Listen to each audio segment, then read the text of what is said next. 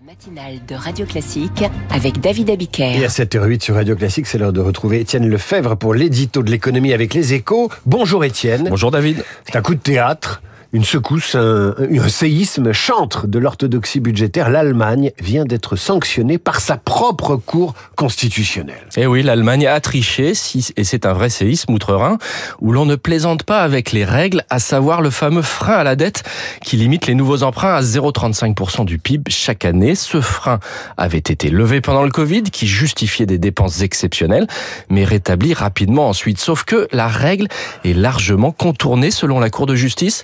60 milliards d'euros de fonds anti-crise non dépensés ont en effet été transférés dans un autre fonds pour la transition écologique des dépenses qui, elles, n'ont rien d'exceptionnel. Le tour de passe-passe a donc été jugé inconstitutionnel et ces crédits seront purement et simplement annulés avec de lourdes conséquences puisqu'ils devaient notamment financer l'installation de pompes à chaleur ou la modernisation du réseau ferroviaire. Alors le gouvernement allemand assure que ces engagements seront respectés mais sans dire comment à ce stade.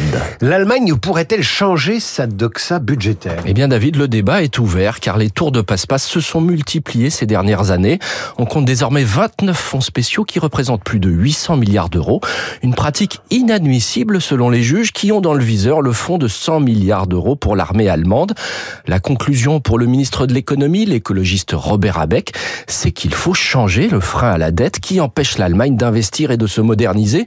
Mais pour le ministre libéral des Finances, Christian Lindner, c'est hors de question.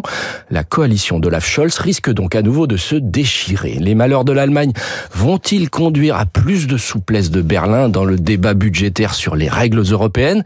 Eh bien, rien n'est moins sûr. En s'infligeant des règles plus strictes, l'Allemagne risque d'être encore moins encline à faire des cadeaux aux autres.